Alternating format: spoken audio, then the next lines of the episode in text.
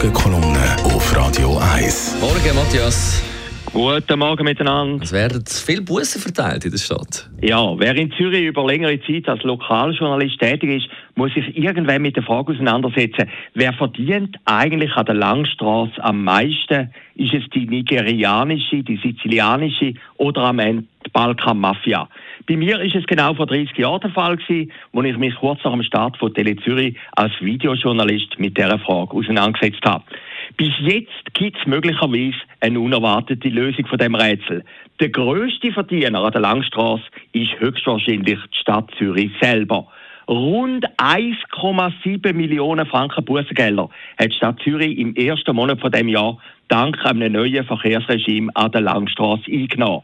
Wir haben beim Abschnitt zwischen Brauer und Dienerstraße, wo seit dem 1. Januar für den Autoverkehr gesperrt sei, eine automatische Durchgangskontrolle installiert. Was konkret bedeutet, eine Kamera erfasst seitdem Nummernschilder von den Autofahrern, die unberechtigterweise den Straßenabschnitt durchqueren, wo man seit gefühlten 100 Jahren problemlos hat können durchfahren. Im ersten Monat sind auf diese Art und Weise 17.310 Fahrer gebüßt worden.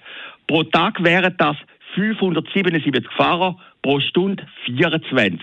Und wenn die alle 100 Franken Buß zahlen, macht das nach Adam Riese 1,73 Millionen Franken, was zusätzlich in die Stadtkasse schwemmt.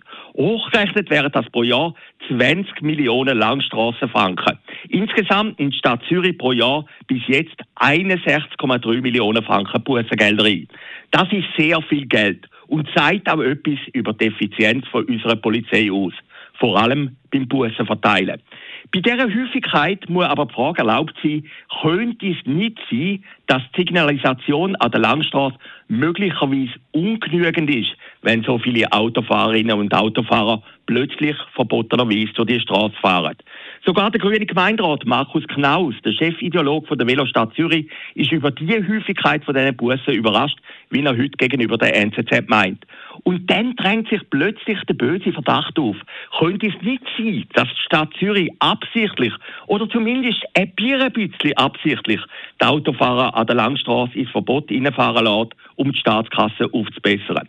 Verdächtig jedenfalls ist die Argumentation aus dem Departement von der obersten Polizeichefin, der Frau Rickard. Man habe eine digitale Wechselanlage geprüft, um auf das Fahrverbot hinzuweisen. Aber die sei doch sehr teuer und brauche auch noch einen Stromanschluss. Auf Deutsch, die Stadt Zürich bestraft Autofahrerinnen und Autofahrer, wie sie nicht imstande ist, eine normale, gut sichtbare Signalisation zu installieren.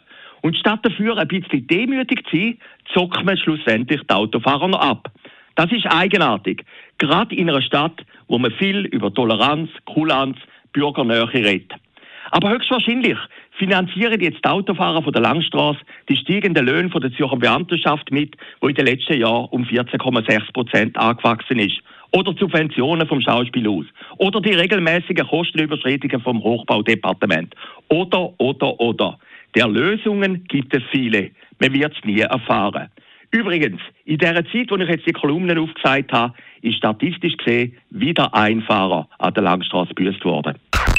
Die Morgenkolumne auf Radio 1. Donnerstag mit dem persönlichen Verleger und Chefredakteur Matthias Acker und jederzeit zum Nachlesen als Podcast auf radio1.ch und jetzt Abend wieder zu hören in der Sendung Shortlist. Pierin Vinzenz ist ein Name, wo wir darüber reden. Das Obergericht hat das Urteil gegen Ex-Raiffeisen-Chef auf. Denn Alexei Nawalny, der Tod vom Kreml-Kritiker, hat die Welt schockiert und gibt immer noch wahnsinnig viel zu reden. Und Thomas Tuchel, der FC Bayern-Coach, muss den Verein im Sommer verlassen.